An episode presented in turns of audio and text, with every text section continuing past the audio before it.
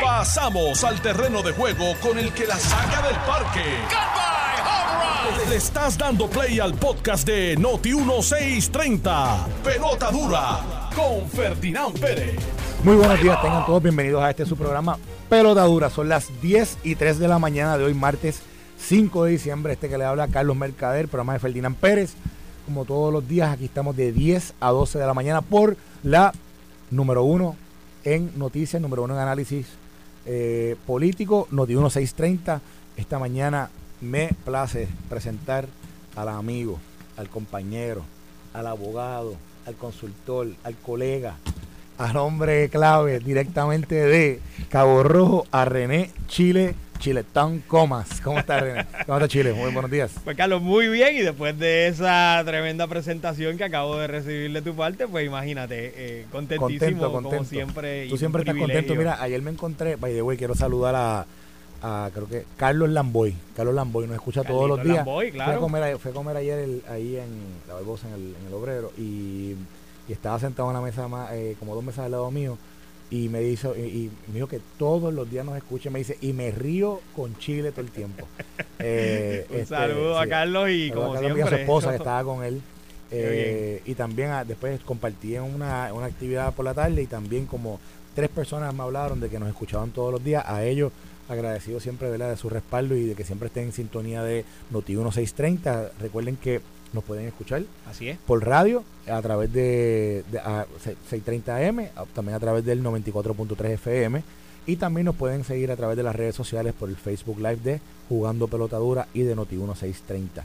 Hoy hay una serie de, de noticias importantes que vamos a estar discutiendo, eh, principalmente eh, todavía se sigue presentando ante el pueblo de Puerto Rico la figura de Elmer Román como eh, comisionado residente y hay una entrevista interesante hoy en el Nuevo Día, se la hace el reportero José Delgado, que es el reportero que está destacado allá en Washington DC, Así es. donde podemos conocer un, uno, un poquito más de Elmer Roman en términos de lo que son su, su ideología política. Eh, interesante lo que contesta hoy sobre Donald Trump, lo que contesta hoy sobre su participación en las elecciones pasadas a nivel eh, allá en los Estados Unidos y también lo que lo que puede ser controversial para él lo- en cuestión de posturas Exactamente, con el, Carlos. con el que tengan que ver con la milicia, él siendo ¿verdad? miembro de las Fuerzas Armadas, eh, como él lo que él comenta sobre el consejo que tiene que pedir. Yo, yo quisiera que tú y yo habláramos de eso con los amigos, porque es que, Carlos, yo me quedé como que medio sorprendido en la manera en que él dice, pues yo primero, es como decir, yo, primero tengo que pedir permiso. Eh, que no puede asumir postura. Eso, eso es interesante.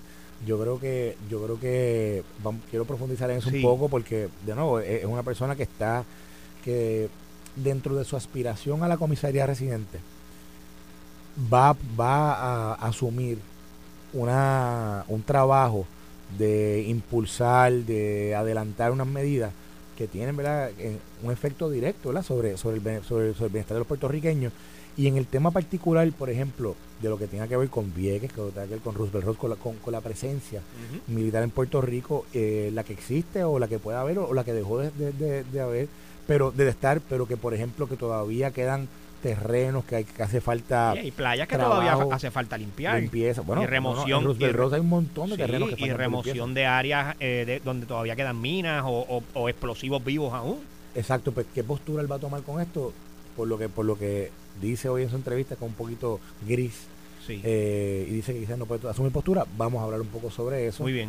Vamos a hablar, eh, oye, el tema de lo de la Junta de Supervisión Fiscal, la entrevista que dio Robert Mujica el domingo. Extraordinaria. Quiero que toquemos ese tema, Es que interesante porque hay mucha gente, es más, esta mañana estando en, en un canal, alguien me está ahí, me está diciendo, no, pero es que el tema de la Junta, que si, pues, no mucha gente le interesa, pero, Hmm. pero, eh, le han preguntado al gobernador hoy en todo el día eh, sobre, sobre esas expresiones. Sobre esas He escuchado a otros políticos hablando sobre este tema. Yo creo que es un tema que, que sí, eh, sí, ha, sí ha calado porque tiene que ver particularmente con la posibilidad o no de que la Junta en algún momento deje de, de- deje, ¿verdad? de, de estar eh, en Puerto Rico o no.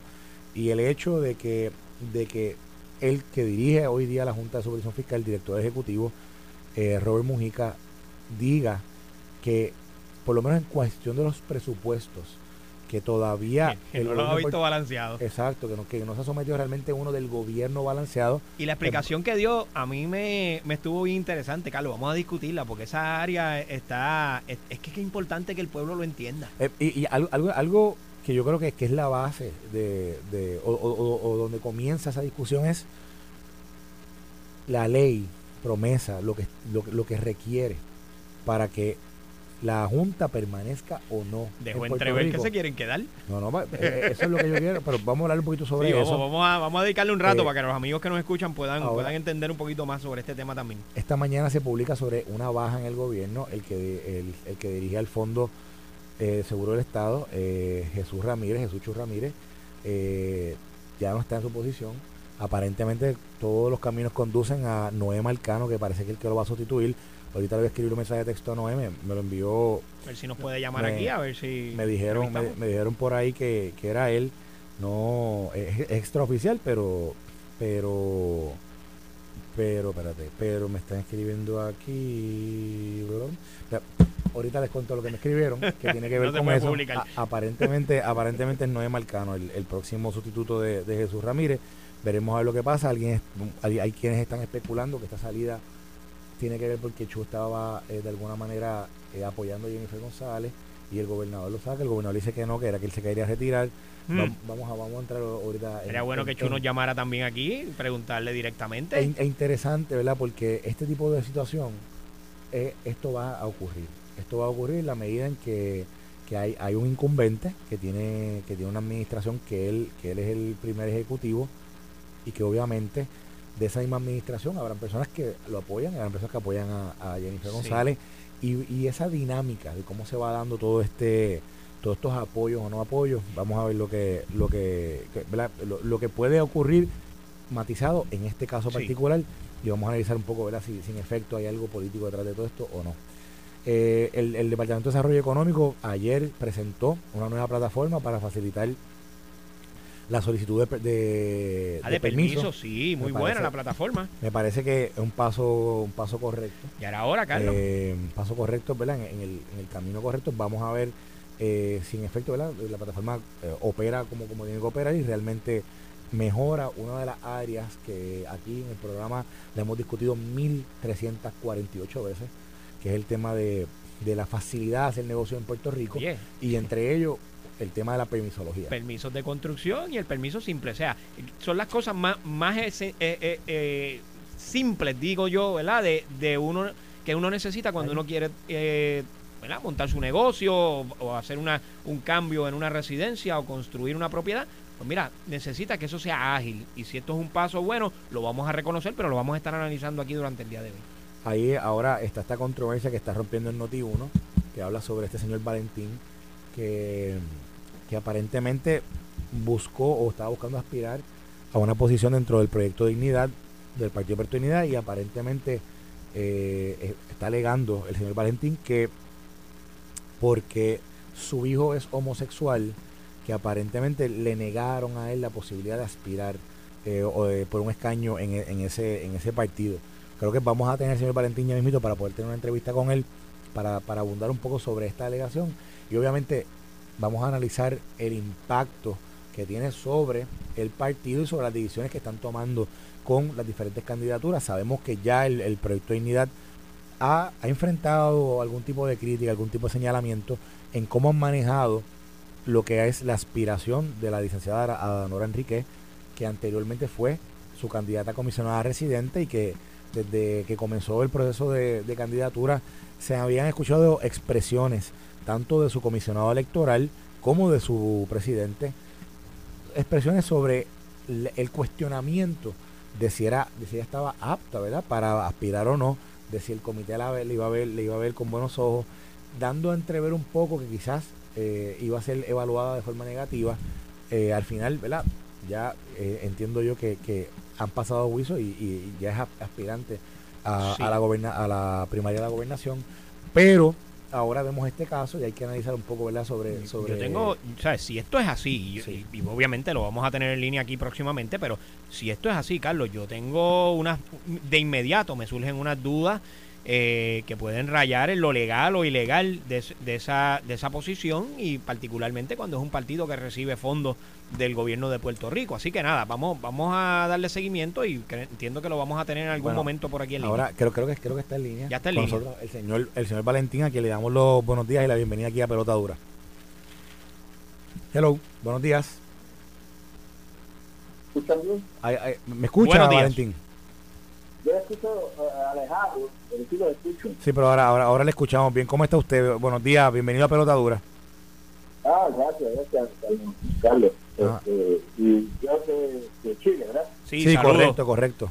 Eh, un saludo a los dos, un abrazo. Yo les bendiga a ustedes y a la audiencia que lo escucha, no escucha. Gracias. Eh, señor Valentín, nosotros habíamos, este, lo, lo saludé ayer brevemente cuando lo vi, lo vi acá en la emisora. Hoy Noti1 eh, rompe con la noticia, ¿verdad? De lo que es eh, una, una, una alegación que usted está haciendo de que usted buscó eh, o, presentó sus cualidades, sus calificaciones para aspirar por una posición dentro del proyecto de Dignidad y que aparentemente le fue negada la posibilidad de, de, esa aspiración por el, por el único hecho de que su hijo, Alberto Valentín, que fue colega mío un momento dado en el gobierno, eh, que, Alberto, eh, que es homosexual. ¿Eso es correcto? Eso, eso es correcto, sí. Usted, este, usted, usted, usted, puede explicar la situación para que el, público de, de, pelotadura pueda entender lo, lo que es su, su, lo que es su reclamo el día de hoy y nosotros vamos a pasar, luego de que usted explique, vamos a, vamos a pasar la reacción de Nilda, que es la secretaria del Partido del Proyecto de Dignidad. Sí, cómo no. Antes, eh, pero quiero aclarar lo siguiente. Este, han habido comentarios de que yo soy un PNP que me quiere pedir dignidad hacerle daño al, al, proyecto de dignidad. Todo muy lejos de la, verdad. La verdad es que cuando me acerqué a proyecto de dignidad lo hice porque sé que tengo las competencias, la experiencia, el conocimiento y preparación para la candidatura de comisionado residente, que fue la que soy apliqué y que podría ser una gran aportación al partido. Y, también desde el punto de vista que soy cristiano y sé que hace falta un partido que represente los valores de la familia y de Cristo en nuestras vidas, poniéndole primero en todo lo que hacemos. Pasando a contestar tu pregunta, pues mira, cuando yo solicité la candidatura, evaluaron la documentación, la aceptaron como buena, este, inclusive les pareció también que entonces le pasaron a la etapa de entrevista. Y en la entrevista contesté todas las preguntas, entiendo yo satisfactoriamente, hasta que al final, eh, de hecho hubo un momento que me, preguntaron por una planilla y a los 10 minutos después de la entrevista le envié la planilla. Y pero me hicieron una pregunta de que si había algo que a mí me preocupara, por lo cual me fueran a atacar en la campaña política. A lo que yo les dije a ellos, que en las campañas políticas atacan a, todo el mundo por cualquier cosa. Pero en mi caso, yo que yo entiendo por lo que me atacarían sería por el libro que escribí en esto que toca el tema de la homosexualidad, del insulto cristiano y de amor a Dios. Y porque tengo un hijo que es activista gay. Y quiero hacer una, una paréntesis aquí, porque para mí es bien importante. Mi hijo es activista gay y yo estoy orgulloso de mi hijo. Y yo no voy con ningún partido, ninguna candidatura a darle la espalda a mi hijo. Yo no estaré de acuerdo con su conducta, muy distinto, pero a mi hijo yo estoy orgulloso de él. Como tú sabes muy bien, Carlos, él fue asesor legislativo del gobernador de Puerto Rico. Fue director del comité de del gobierno de Puerto Rico. Fue director del programa de reciclaje de Puerto Rico, del cual no salió, no, salió decepcionado porque él tiene una maestría en ambiental que tengo. Y él dijo que el programa estaba eh, olvidado en Puerto Rico.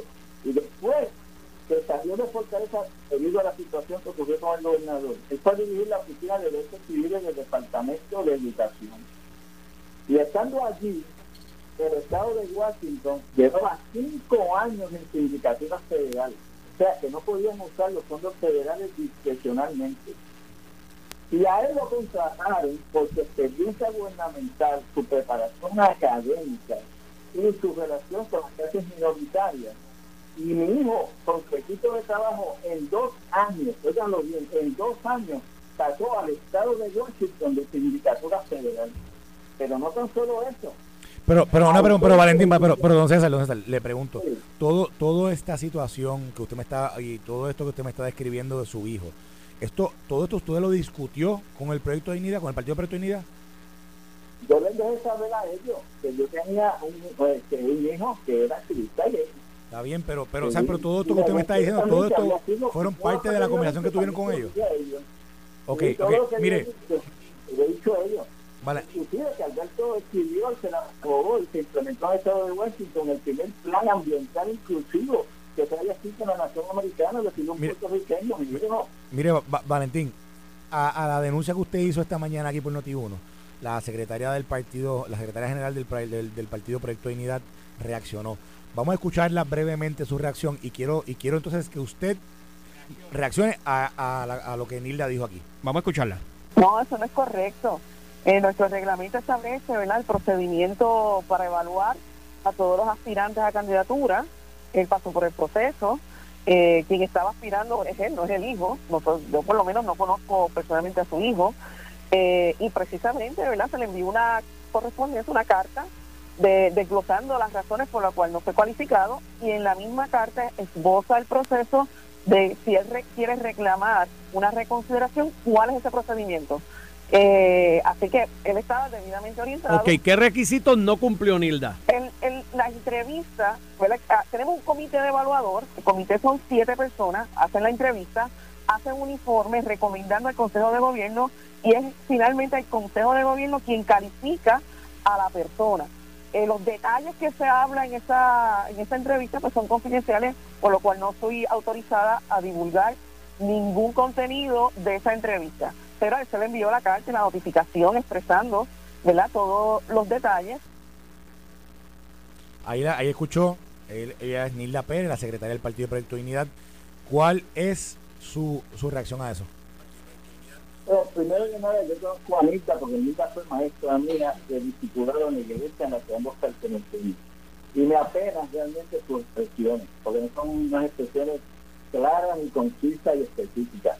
La carta a la que hace ella referencia es una carta basada en el reglamento que no especifica eh, ninguna razón por la cual fui descualificado. Lo que menciona son a rasgos generales lo que para el partido de reglamento eh, discrecionalmente ellos toman la decisión de descalificar a los candidatos, pero no dicen que descalificamos por esta razón. Y de hecho tengo la carta aquí a, la mano. Ok, y, le, pregunto, antes de que de que los compañeros, para yo y reconozco la presencia del pastor Otoniel Font, que está con nosotros aquí esta mañana, eh, le, le pregunto, le pregunto, dentro del proceso que menciona la secretaria Pérez sobre ¿Cómo usted pudo pedir una reconsideración? ¿Usted la pidió? Yo la pedí. ¿Y tú sabes lo que hicieron? ¿Qué hicieron? me, enviaron la, la contestación. ¿sabes? ¿Cómo la me enviaron? Me reenviaron la carta de, que me habían ya enviado obviamente de mi cualificación para la candidatura de comisionado residente. En la carta que yo envié de reconsideración, les, dije les puse claramente mis razones para ser reconsiderado pero además de eso, le mencioné, mire, ya, si no me van a cualificar para esta posición, yo también solicité la del Distrito Senatorial de San Juan 1. Denme una contestación sobre esa. No contestaron nada, lo que hicieron fue enviar de la misma carta que me han enviado sin ninguna explicación adicional. Y, Por lo tanto, yo le contesté a ellos diciendo, bueno, pues yo debo de entender que en vista de que no me, me, reenviaron la misma carta, que deben entender que tampoco para la, la, del Distrito Senatorial de San Juan 1 cualifico, así que yo voy a ir a los medios mi posición. Una pregunta, Valentín, porque es que obviamente escucho las expresiones también de, de doña Nilda y escucho las expresiones suyas, pero no tenemos, ¿verdad? Esto es una conclusión a la que usted llega, que utilizaron esa, esa información de su hijo para tomar la decisión. Pero, o sea, además de la conclusión a la que usted llega por digo yo, deducción, ¿verdad? Eh, ¿Hay alguien que le haya dicho a usted, mira, esta fue la decisión que tomamos internamente en el comité, o usted tuvo comunicación con una persona que le pueda decir, o sea, un testigo que le diga, mira, yo estuve en esa reunión y allí lo que se discutió fue lo de tu hijo y eso fue lo que se tomó en consideración? O sea, ¿alguien le ha dicho a usted eso o usted tiene una evidencia que nos pueda dar para poder decir esto? No, a mí nadie se comunicó conmigo y nadie me dio una razón específica. Como vuelvo y repito, el reglamento lo que da es, ellos copian el reglamento, que envían copias de ese reglamento, pero no especifican. Si a mí me hubiesen dicho, mira, César, no te cualificamos porque le metiste un puño en policía, o porque los zapatos que tú te pones son verdes y no son colorados o negros, o porque te pintas el pelo, o porque eres veterano o eres senior citizen. Si ellos me dicen una razón válida, que yo pudiese decir que nada, tienes razón, déjame, pues, no hay problema conmigo, yo me quedo tranquilo. Yo, yo lo, por, por, lo que yo le hago la pregunta, eh, Valentín, es porque obviamente, y, y, usted va en la misma línea correctamente, o sea, si, si le, el partido tiene la obligación de luego de que se pasa juicio sobre un candidato y ese candidato no es aceptado favorablemente, tiene la obligación de notificarlo, número uno. Y número dos, tiene la obligación de notificarle la razón para que ese candidato en ley tenga un debido proceso y pueda objetar esa decisión de ese comité. Y esa decisión se objeta ante la junta directiva del partido, obviamente al que está solicitando, pero también en, modo de agotar esos remedios, usted tiene que solicitarle una reconsideración. Si la carta que le enviaron luego de solicitar la reconsideración fue diciéndole, mire, le estamos enviando la misma carta porque para nosotros es la misma concertación, pues ya usted tiene entonces que pedir una reconsideración de esa decisión ante la junta directiva del partido. E incluso le quedan los tribunales. O sea, pues esto, no es un partido que opera en, el aire, esto es un partido que tiene que ajustarse a las leyes y orden de, Puerto Rico. ¿Usted, ha acudido al tribunal o va a acudir al tribunal? No, mira, yo no estoy haciendo, eh, no estoy expresando públicamente para atacar al partido, porque el partido está compuesto de buenos cristianos y buenas personas que creemos en los fundamentos y principios que está fundado el partido por los cuales yo he vivido y defendido toda mi vida. Así que yo a los tribunales no voy a recurrir. Yo lo que estoy atacando, es decir, lo que quieren usar es a la Junta de Gobierno. Pues, pues nada, nada más y nada menos. Están, están usando al partido como un club social cerrado donde, donde no escuchan las propuestas de los candidatos y no escuchan y no evalúan objetivamente la preparación y experiencia de esto y la aportación que pueden hacer al partido. Valentín, mire, eh, y de, de, todo lo que eh, hemos escuchado esta mañana de usted, escuchamos también a Nila Pérez, y, y usted está obviamente vehementemente de una manera convencido, convencido de que la Junta del Partido de Oportunidad no lo, no lo, no lo certificó por el tema de que su hijo es homosexual. Pero es, es cierto de que nunca hubo una expresión concreta de parte del partido hacia esos fines, ¿correcto? Sí, sí, no la hubo. O sea, no la hubo. es, una, es, es, es una deducción de usted, correcto. Es una deducción mía basada en lo siguiente. Yo estoy seguro, y, y, y, de, y de no ser así, yo emplazo al partido al presidente de la Junta de Gobierno. Yo le doy autorización pública para que digan públicamente si hay algo en mi persona, en mi historial, en mi vida, que ellos puedan señalar como que va en contra o, le puede hacer daño al partido. Que lo digan, yo lo autorizo. Porque yo sé, yo, yo soy un cristiano que no, me, no soy un santo, no me, no me brindo de santo, soy un cristiano que trato de ser cada día mejor y acercarle más a la imagen y presencia del Señor, con mis debilidades y mis defectos. Pero yo no tengo nada. Yo puedo andar por la calle con mi gente en, en alto, sabiendo que nadie me va a señalar, nadie le puede señalar de haber hecho algo que, que vaya en contra de la justicia o algo que sea anti, antisocial o que vaya en contra de los preceptos y fundamentos en los que se quedó el partido Proyecto bueno, bueno, yo creo que ya tenemos que ir ya en unos momentos a la pausa. César, gracias, ¿verdad? También por, por este tiempo. Aquí le habla el pastor Otoño Fonti. Eh, yo creo que aquí de los problemas que va a enfrentar el proyecto Dignidad son problemas como estos.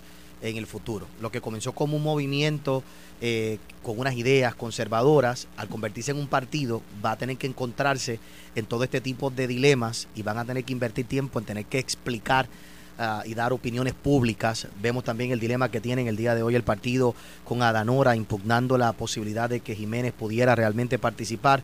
Y realmente no sé con cuánta fuerza pueda tener el partido para seguir luchando todas las ideales que el partido realmente se fundó y tenga que estar entonces contestando situaciones como esta de forma pública. Así que eh, realmente yo creo que es un predicamento muy complicado para el partido Proyecto Dignidad eh, y que cada uno de sus directores va a tener que realmente tomar una, unas decisiones hacia la manera en que se van a expresar al pueblo. Bueno, don César, nosotros le agradecemos que haya estado con nosotros esta mañana. Vamos a seguir discutiendo esta, esta, esta noticia, esta situación y ¿verdad? todas las demás cosas que están pasando aquí en Puerto Rico. Esto es Pelota Dura, este que le habla Carlos Mercader con René Chile Coma, programa Ferdinand Pérez y también con el pastor Otoño. Estás escuchando el podcast de Pelota Dura, en Noti1 con Ferdinand Pérez. Bueno, regresamos aquí a esta su segunda entrada de su programa Pelota Dura, este que les habla el licenciado Carlos Mercader junto con el otro licenciado René Chile Coma y con el otro licenciado, no, el pastor Otoniel Font. Pastor, ¿usted, ¿usted es licenciado en algo? Aparte de, de licenciado, Bueno, tiene Licenciado en hijas, tener hijas. Tiene Sí. sí. Que usted tiene una licencia en eso. Muy bien, muy bien. Oye, muy que bien. Carlos, te voy a decir algo, el pastor, ya se está acercando la fecha, yo creo que va a ser este viernes. Y para que los amigos estén pendientes, porque yo voy a publicar, cuando yo busque al pastor, lo voy a recoger en su apartamento. pastor, el mundo está Y esperando. vamos a ir, sí, hay mucha gente esperando esto. Vamos a ir después de las de 10 de la noche. Bueno, pero que puede ser un hombre de fe, ir conmigo no, al viejo San Juan o a la Loíza o, o a la placita. Chile tiene más fe. Soy un hombre de fe. cree. Pastor, vamos a publicarnos desde allí, vamos a sacar un video donde vamos a estar allí tomándonos unos refrescos, el pastor y yo, Anda, en la placita de Santurce, eh, después de las 10 de la noche. Así que así va a ser. Bueno, vamos a ver qué Yo- pasa. yo no- ¿Qué vamos? ¿Qué vamos a hablar acá? ¿Qué vamos a hablar acá? Vamos, vamos a hablar, mira, vamos a hablar de la discreción que tiene un partido de certificar o no a alguien. ¿no? Y, y espérate, espérate, porque lo que pasa es que esta mañana escuchamos aquí a César Valentín eh, esbozar lo que para él es la teoría de por qué fue descalificado para o, o no fue certificado como un posible aspirante a, a la, a la posición de comisionado residente dentro del Partido Proyecto de Dignidad. Pero a esto se une una noticia que- que salió esta mañana sobre el PNP, que el PNP eh, el- eh, también eh, creo que es el consejo, déjame buscar aquí exactamente qué es lo que dice, porque va- va- la, la junta, es la- una junta Del ¿Verdad? partido. Junta evaluadora de candidatos. que, óyete esto, el, no, no, es el directorio del PNP, es el directorio. El directorio del PNP descalificó la precandidatura de quien fuera abogado del alcalde de, de- del Cano, bajo la incumbencia del Cano Delgado como alcalde, era el abogado del ayuntamiento de Cataño, es el Gabriel Sicardo Ocasio.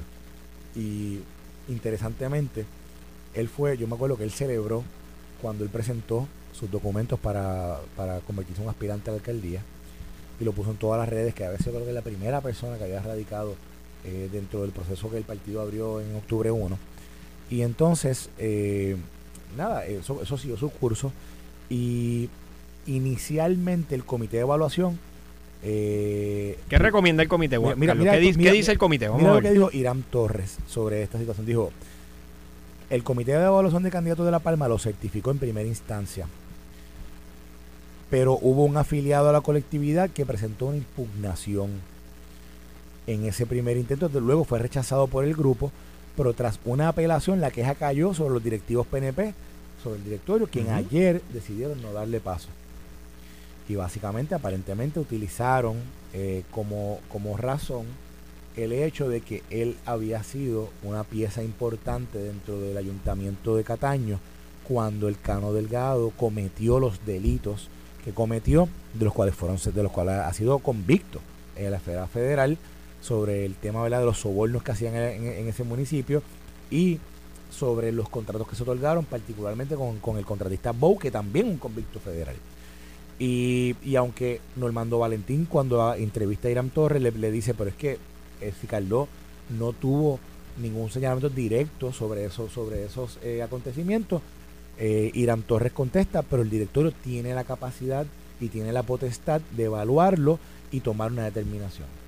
Y, y Y, ahorita... y en efecto eso es así. Y en efecto eso eh, es así. Digo, y a eso, y a eso le añado el, este comentario que me escribió alguien ahorita que me decía lo siguiente, me decía, los partidos tienen, tienen que tener amplia discreción para seleccionar los candidatos idóneos. eso es así. Chile, respóndeme a Te, eso. te- te explico.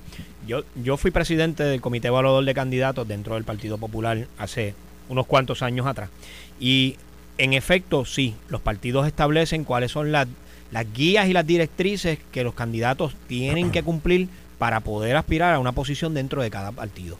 Cada partido tiene la discreción de establecer cuáles son las guías en particular que ellos quieren eh, ¿verdad? velar.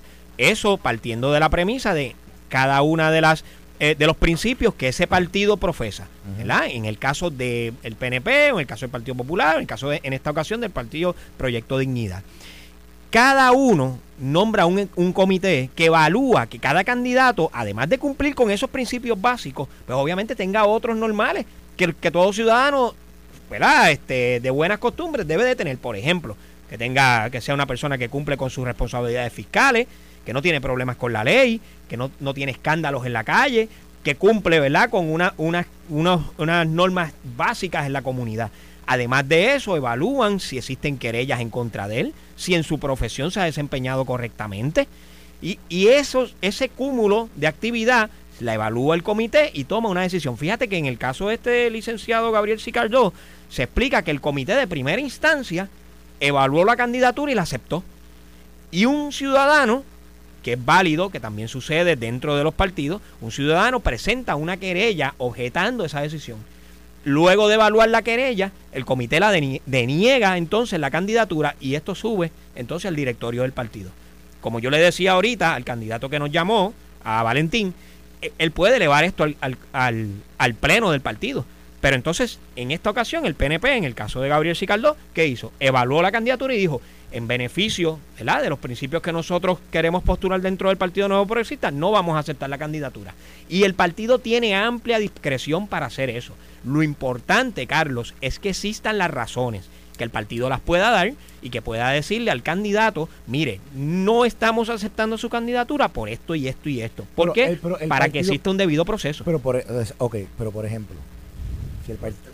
Aquí, Ah, no- lo, lo dirán Torres. dale, Dirán vamos, vamos, a Vamos a- escucharlo. Vamos, a vamos a- escucharlo, vamos- lo que dice vamos a el secretario del, del PNP. Vamos a escuchar un momento lo que él dijo sobre reaccionando a la descalificación del licenciado Sica- eh, Sicardó. ¿Puedo darle play ya? ¿Para que lo oiga acá? ¿Puedo darle play? Dale el Ok. botón que dice Sí. play.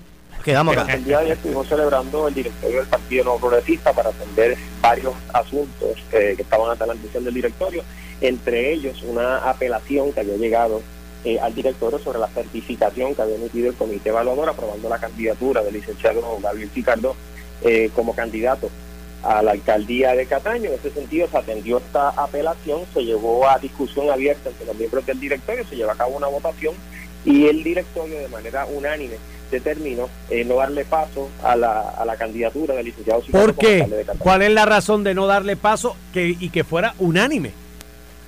Pues se esbozaron diferentes este, argumentos, muchos de ellos pues, obviamente estaban relacionados a, al vínculo que existió en un momento dado entre el licenciado Sicardo y la administración del pasado alcalde Félix Elcano Delgado, toda vez pues que el licenciado Sicardo había trabajado en diversas posiciones durante la administración de Cano Delgado. O sea, Eh, que- dentro que- de la amplia discreción que tuvo que tiene la colectividad, determinaron que el haber estado trabajando de mano a mano, siendo el abogado de el, el ayuntamiento de Cataño, va cuando cuando el Cano Delgado fue eh, eh, encontrado en, delito y fue encontrado culpable posteriormente, bueno, él, él se declaró culpable. eh, que no ha sido sentenciado aún, ¿verdad, Carlos? No Mira, esto es uno de los retos en estos tiempos, para mí bien ¿No ha sido interesante, porque no, no ha sido sentenciado, todavía está por la libre, porque aparentemente están, eh, todavía está cooperando. Aparentemente, eso lo hablábamos aquí, lo, lo mencionamos aquí, está todavía aparentemente cooperando, así que todavía está dentro de todo el proceso. No sé qué, ¿verdad? ¿Qué más puede estar cooperando, qué más está hablando, pero la Bueno, realmente pero esa es la que se, la, que se pasa paseando por ahí. Por, Muy interesante, Bueno. eso, ¿verdad? Ese, ese es un tema aparte, pero de verdad que hay que tener una gran eh, autoestima, no sé cómo, una capacidad muy grande para uno salir a la calle sabiendo que todo el mundo sabe lo que uno hizo, ¿verdad? De esa manera y no haber cumplido todavía. Pero, ¿verdad? Eso, eso, esos temas para otra, otro momento. Estamos en un tiempo muy atípico, políticamente hablando. Estamos viendo un mejunje en los, en, la- en los partidos políticos. Mejunje. Un mejunje terrible, terrible. Que cómo tú vas a establecer estos parámetros, Chile y Carlos, cuando tú tienes, por ejemplo, unas mezclas de pensamientos, donde hoy tenemos un Carlos Díaz que se va al Partido Popular, que profesó siempre ser un estadista y se va para el Partido Popular. Cuando el Partido Popular va a evaluar, A- amén. si vaya a evaluar, está bien, pero si vaya a evaluar, el punto donde voy, si el Partido Popular vaya a evaluar la candidatura de, ¿verdad? de, de Carlos Oye, Díaz. vaya- vaya, perdón, eh, una interrupción breve que me, me hacen un señalamiento, de- y gracias a Denis, que ca- el Cano y la esposa son testigos en el caso, bueno, o, o fueron mencionados en la lista de testigos por fiscalía en el caso de María Milagro Charboniel, de Tata Charboniel, que supuestamente que empieza la semana que viene, si no hay un acuerdo previo, la semana que viene empieza ese, ese caso y el Cano Delgado es y la esposa son testigos. Eso es un menjunje PNP bien Lo traigo, interesante ahí, para la sí, eso, suya, es- Pastor eso no lo sabía. Y gracias, Denis. Pero mira, el detalle está, lo- la pregunta que hago realmente es el hecho de cuando tenemos todas estas alianzas que vienen ahora, eh, la unión de los to- ostonianos con, ¿verdad?, con, con Victoria Ciudadana, con el Partido Independentista.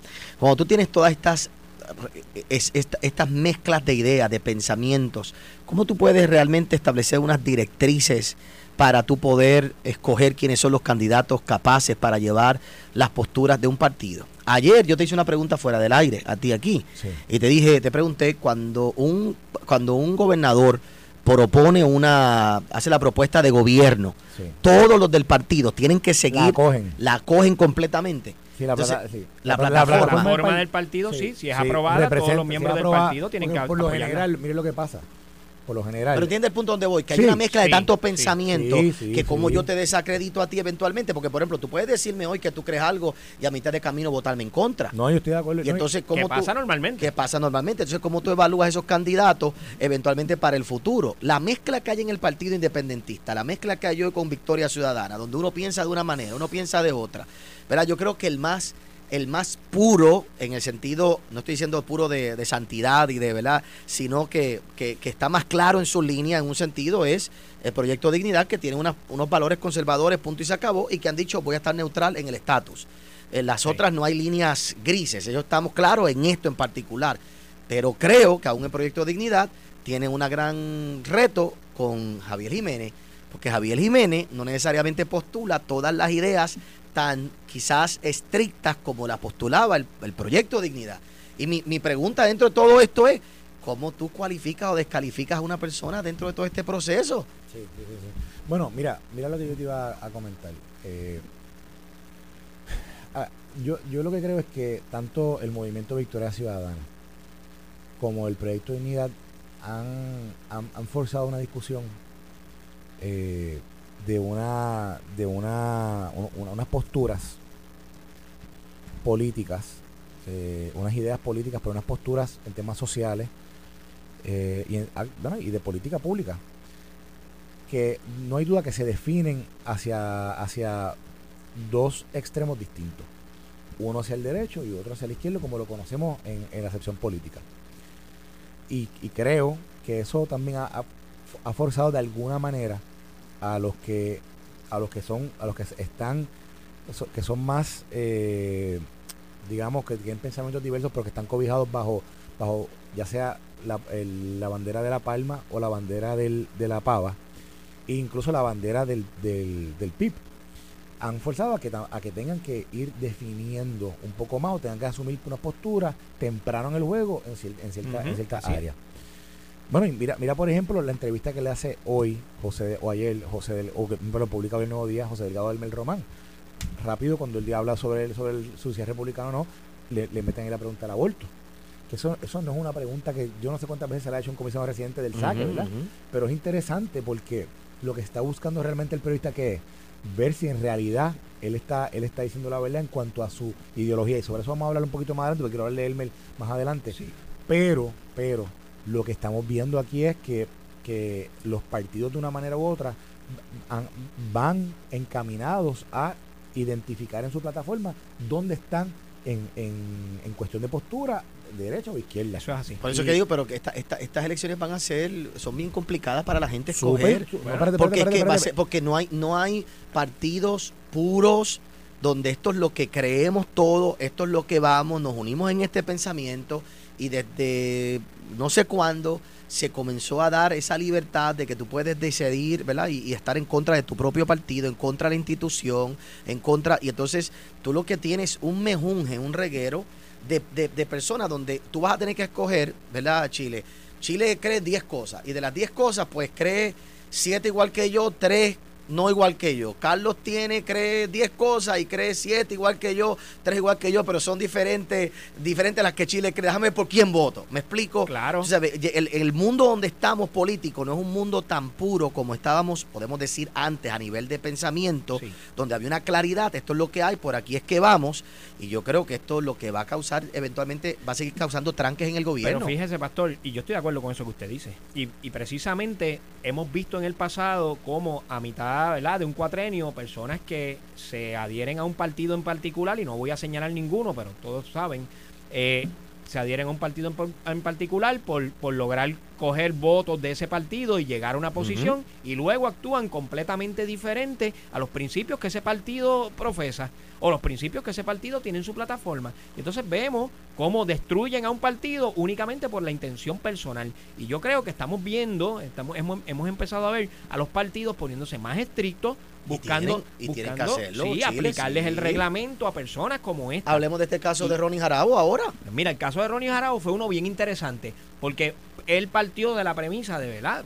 Yo voy a hacer una expresión pública y la voy a hacer de esta y esta manera, y el presidente del partido dijo, no, pero el reglamento dice esto, y yo te voy a aplicar el reglamento tal y como es.